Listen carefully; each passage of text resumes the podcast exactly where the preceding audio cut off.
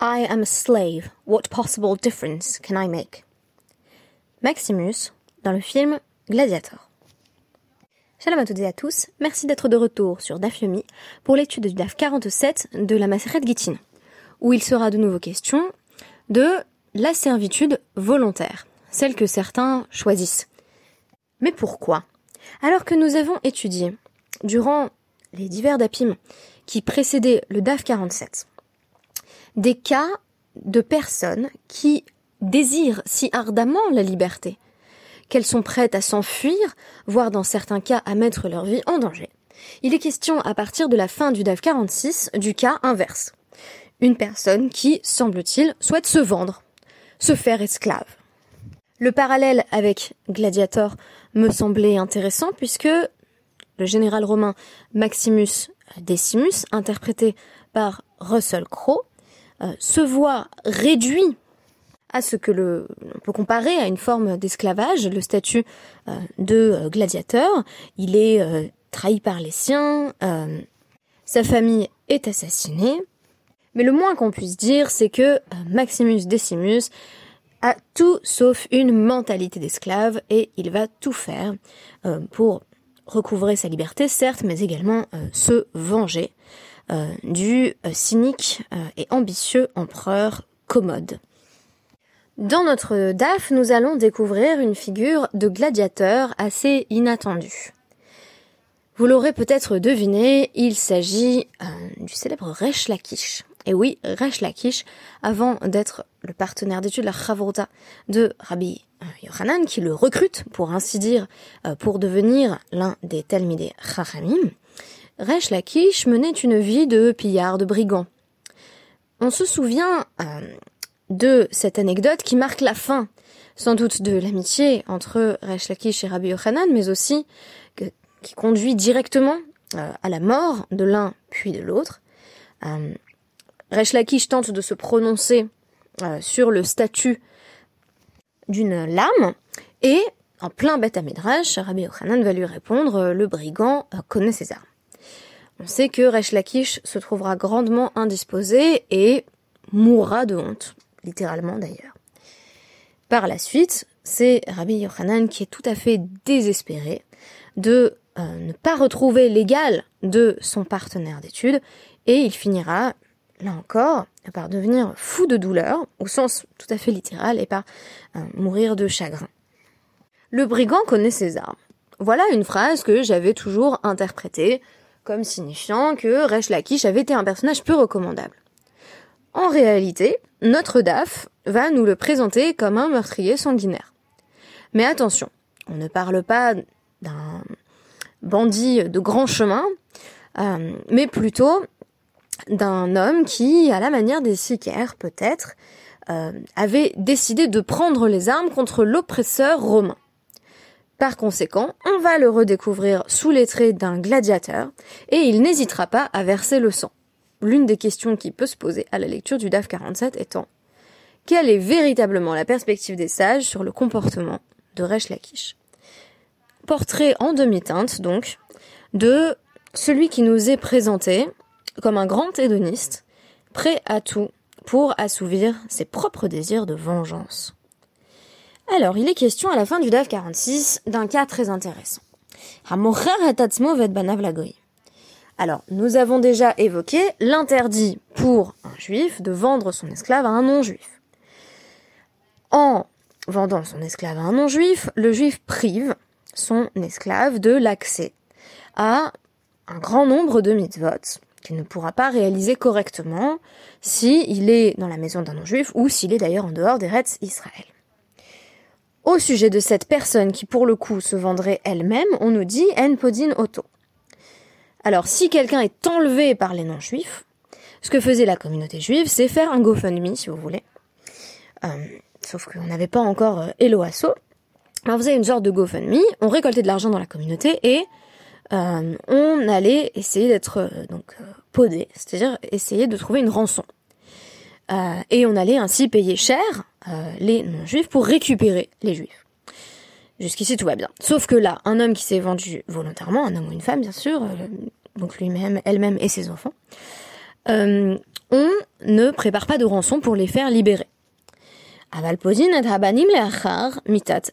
Mais une fois que le père est mort, on va essayer de récolter de l'argent pour libérer les enfants, parce que eux, ils n'y sont pour rien. Ils n'ont pas, là encore, à assumer les mauvais choix de leurs parents, euh, ce qui est euh, une, thématique que nous avons déjà évoquée à travers le cas parallèle euh, d'un homme qui avait vendu son esclave à un non-juif ou qui avait vendu son esclave en dehors d'Eretz Israël. On dit, on ne pénalise pas non plus le fils de celui qui a vendu cet esclave. Donc on s'en tient euh, effectivement à la responsabilité euh, individuelle, en l'occurrence celle euh, du, maître de maison, du père de famille. Alors on nous dit dans la Gemara, Attention, cette règle ne s'applique que pour qui n'arrête pas de se vendre. C'est-à-dire que c'est une personne qui s'est vendue. Alors la première fois, bah, forcément, on va chercher la rançon, mais elle se vend de nouveau. Et puis elle se dit, c'est d'ailleurs évidemment une forme d'abdication de la responsabilité, je sais bien que les juifs vont payer pour moi. Donc c'est une personne qui se met euh, de façon répétée euh, dans une situation euh, économique qui le contraint à se vendre, donc il sombre dans la grande pauvreté. Et ensuite, il se dit, la communauté va assurer mes arrières. Alors, à ce sujet, on nous dit, il y a pourtant les habitants de la ville de, de B. qui euh, donc avait emprunté euh, voilà une grande quantité d'argent à des non-juifs et puis les non-juifs sont, sont venus euh, velo hava leo les mifreino ils n'avaient pas de quoi rembourser. Donc les non-juifs qui avaient prêté l'argent sont arrivés et donc Atou, Veka, Garvi et ils les ont capturés. Ils ont dit ben vous êtes nos esclaves parce que vous n'avez pas d'argent comme ça qu'on devient esclave euh, en général, c'est euh, bon à part euh, les prises de guerre, c'est parce qu'on n'a plus d'argent pour payer une dette, donc on devient, si vous voulez, jeune, fille ou jeune homme au père. On peut servir que en nature en fait. et donc là-dessus, on va voir Ravuna, se présente devant Ravuna, et et on lui dit bah trouve de l'argent pour les habitants de Bemirsi. Et il va répondre, Ma bah, je peux rien faire pour vous parce que on nous dit que des gens qui se vendent encore et encore, enfin qui se placent dans une situation où en gros ils comptent sur la communauté pour réparer leurs erreurs, eh bien on ne les, euh, on ne les sauve pas en podinoto. Alors là-dessus, Rabat dit, mais si, normalement, on leur laisse quand même une seconde chance. Enfin, on attend que ce soit des récidivistes, multi-récidivistes. C'est quelqu'un qui s'est vendu deux ou trois fois. Et Ravuna répond, euh, Hane, euh, Mirgal Regili des, des Non, mais les habitants de Bémirci, on les connaît, ils arrêtent pas de se, de se mettre dans, dans cette situation pour que justement on paye euh, la rançon et donc euh, on, on, va les laisser euh, assumer leurs responsabilités. Alors, on nous parle maintenant de nos gladiateurs.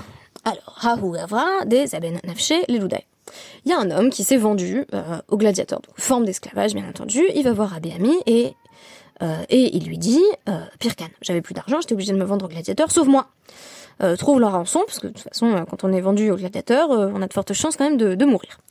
Et donc il lui répond, bah non, une personne qui se vend, on ne le sauve pas, mais on sauve ses enfants. Mais, précision ici, on sauve quand même ses enfants, donc, euh, Michum euh, Kilkula.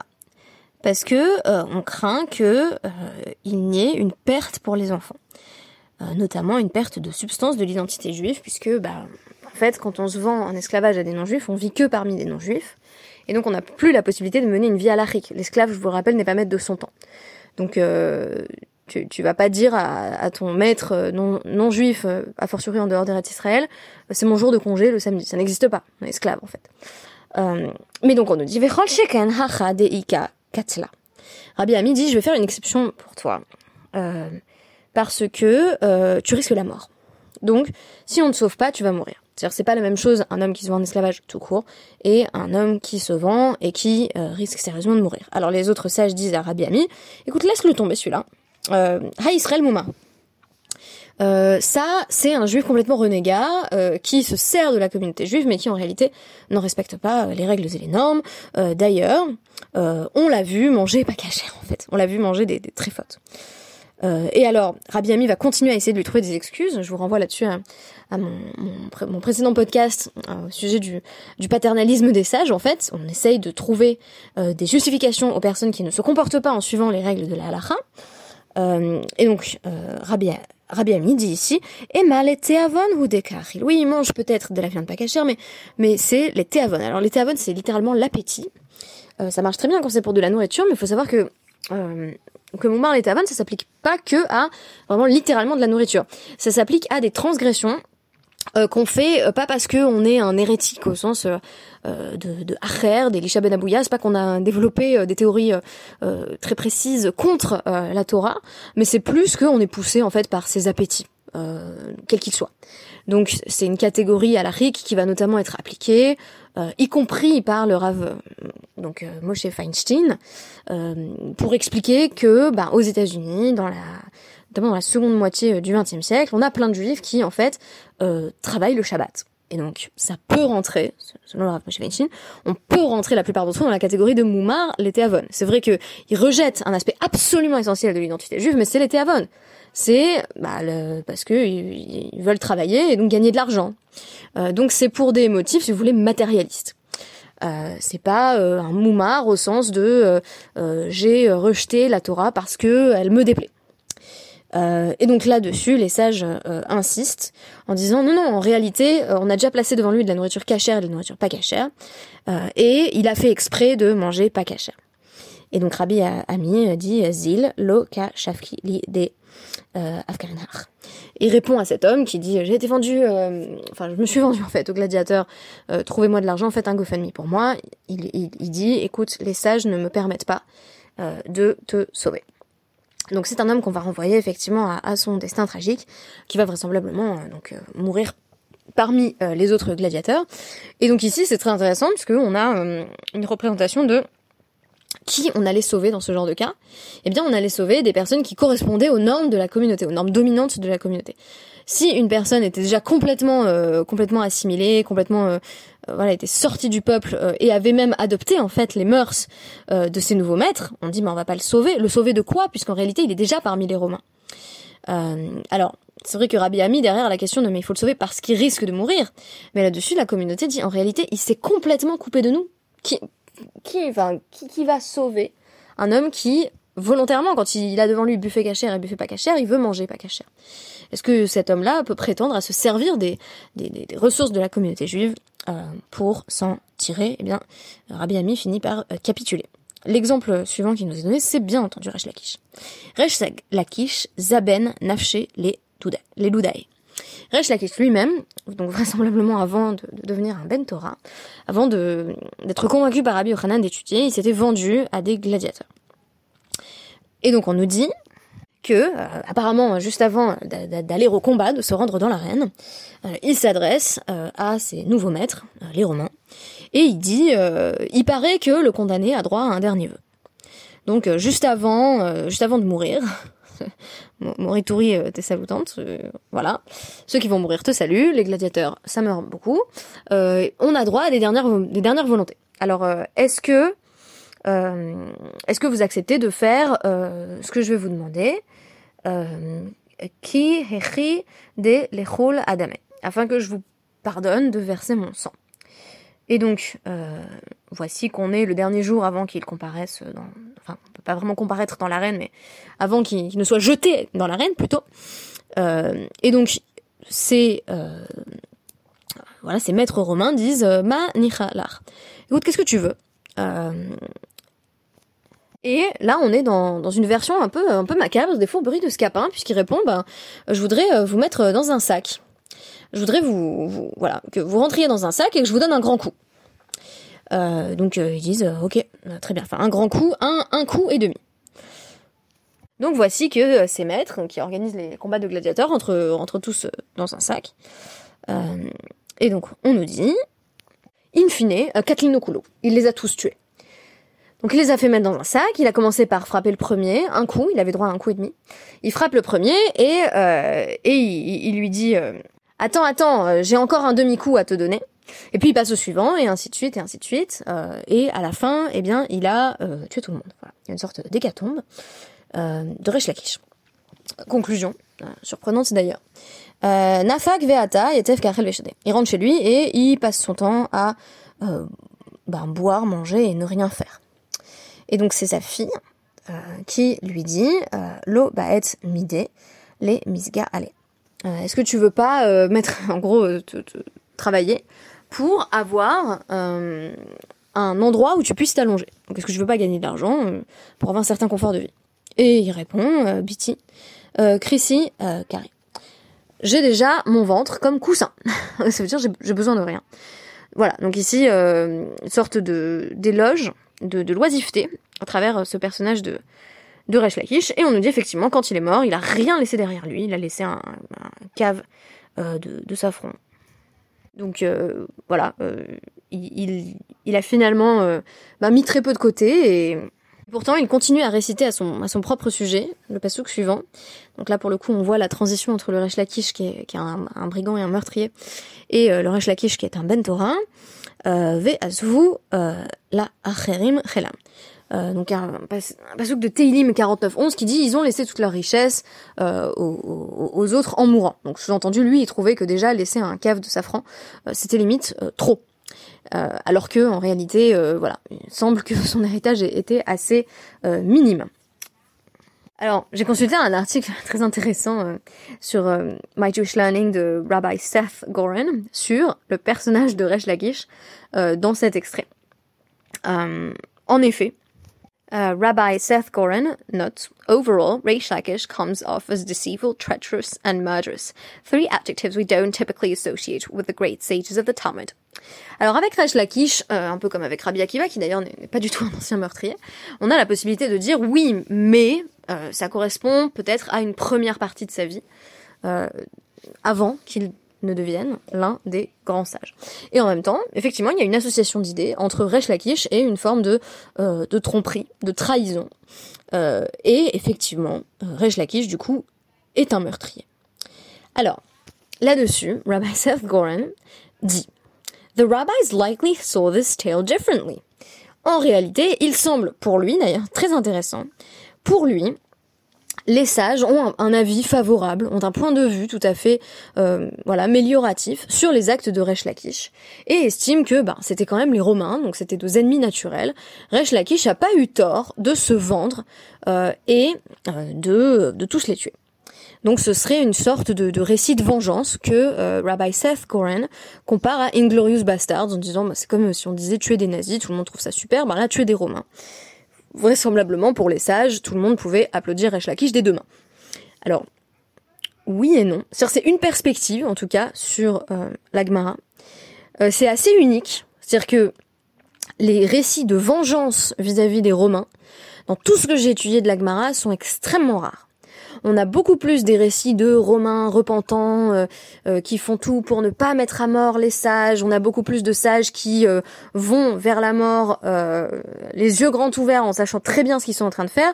Et on a beaucoup plus également de sages qui vont être mis à mort par les Romains et dire simplement bon les Romains c'est c'est qu'un ce, ne sont que l'instrument de Dieu en réalité et on, est là pour voilà pour affronter notre destin qui vont enseigner la Torah jusqu'à la dernière minute de vie on a des sages comme euh, Rabbi Hanania ben Teradion qui vont être mis à mort par les Romains mais dire non mais c'est en réalité à cause d'une transgression que moi j'ai commise donc finalement rien à voir avec les Romains. En revanche, une valorisation de figure qu'on pourrait appeler ici une figure de sicaire, donc euh, Resh Lakish au poignard, ça c'est assez inédit. Euh, si on voulait trouver des exemples de révolte, ce serait la révolte contre Dieu.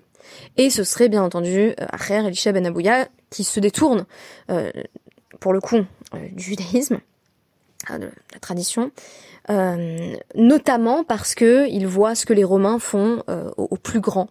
Euh, donc voilà, d'entre nous, aux, plus éminents représentants du peuple. Mais il va pas être particulièrement en colère contre les Romains, il va être en colère beaucoup plus contre Dieu. Or là, on a un, un Resh Lakish qui en veut aux Romains et qui les trucide. Donc, je suis pas tout à fait d'accord avec Rabbi Seth Goren que cette histoire c'est pour nous dire c'est bien fait. J'entends qu'il y ait une vérité cathartique. Tout à fait. On est en train de nous dire regardez, l'un d'entre nous tue les Romains. Et ça c'est agréable. Mais c'est agréable en tant que en tant que quoi? En tant que Resh Lakish n'est pas l'un des sages. C'est-à-dire que ce n'est pas encore l'un des sages. Et pourtant, ce qui est très intéressant, c'est que chez Resh Lakish, on a quand même une forme de continuité. Tout le problème de Resh Lakish, c'est que Rabbi Yochanan lui rappelle qui il est vraiment, en lui disant le brigand reconnaît ses armes. Euh, et in fine, on nous dit il y a une continuité de fait entre le Lakish, surtout dans la deuxième partie de l'anecdote, qui a rien à voir avec les gladiateurs. Quand on nous dit c'était quelqu'un qui vivait au jour le jour, qui faisait que boire et manger toute la journée, et puis au bout d'un moment étudier, boire et manger, je suppose.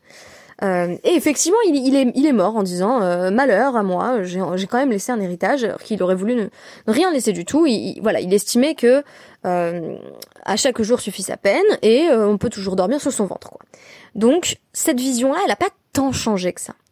Donc on a un Resh Lakish qui effectivement garde une partie de ce qu'il était.